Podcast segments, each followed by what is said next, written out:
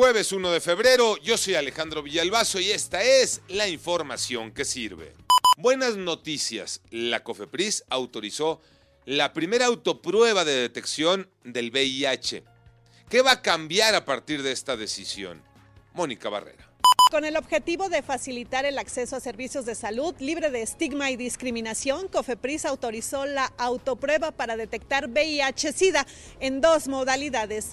Fluido oral para someterlo a un análisis y obtener el resultado y el otro que es una autoprueba asistida por personal del proveedor de la prueba.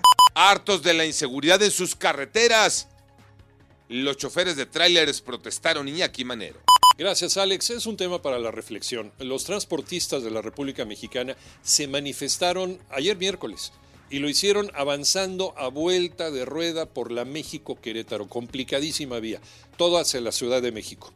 Lo que generaron fue, sí, sentimientos encontrados. Por un lado, la empatía, porque todos los días los asaltan, los agreden, los extorsionan, incluso algunos hasta los matan pero también molestias por el caos vial que provocaron. Hubo gente que no llegó a su destino, pero están amenazando ahora a los transportistas con un paro nacional el próximo lunes, el próximo lunes que por cierto es feriado. Toño Aranda. El gremio de transportistas se manifestó ayer en la autopista México-Querétaro porque el 19 de enero pasado en ese punto mataron a uno de sus agremiados, le intentaron robar la carga y lo balacearon, en ese punto falleció.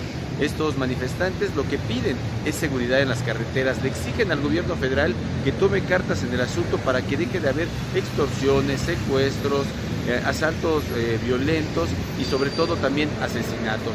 En lo que va de los últimos cinco años se han registrado casi 100 mil robos a transporte de carga en el país, un incremento del 10% en comparación con el sexenio anterior. Arranca la Serie del Caribe con la participación de los Naranjeros de Hermosillo, Tocayo Cervantes. Efectivamente, Tocayo. Este jueves arranca la edición número 66 de la Serie del Caribe en Miami. El Estadio de los Marlines será la casa del torneo latinoamericano más importante del béisbol. En el torneo participan siete equipos. Curazao, Nicaragua, México, Panamá, Puerto Rico, República Dominicana y Venezuela, quienes mandan a sus campeones. México lo hará con los Naranjeros de Hermosillo. El equipo mexicano estará buscando romper la racha de siete años sin un campeonato para nuestro país. La última ocasión fue en el 2016 con los Venados de Mazatlán, quienes impusieron a los Tigres de Aragua.